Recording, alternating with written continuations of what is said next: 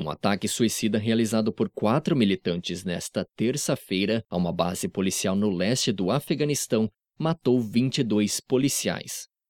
Insurgentes do Talibã assumiram imediatamente a responsabilidade pelo ataque.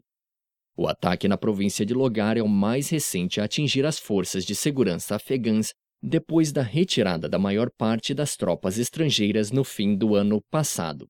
No vizinho Paquistão, outro ataque suicida do Talibã a uma base policial matou pelo menos sete pessoas. Os extremistas chamaram o ataque de uma vingança pelos recentes enforcamentos de militantes. O Talibã no Afeganistão e o Talibã no Paquistão são grupos separados que compartilham o objetivo de estabelecer um regime islâmico na região. No ataque no Afeganistão, quatro pessoas se dirigiram ao portão da sede policial no início da tarde, com um deles detonando a sua veste de explosivos e matando um policial. O ataque desencadeou um confronto de 25 minutos com a polícia. Outro extremista alcançou o salão de jantar do local, matando 21 policiais e ferindo outros sete ao detonar os seus explosivos. Os outros dois agressores foram mortos sem provocar mais vítimas.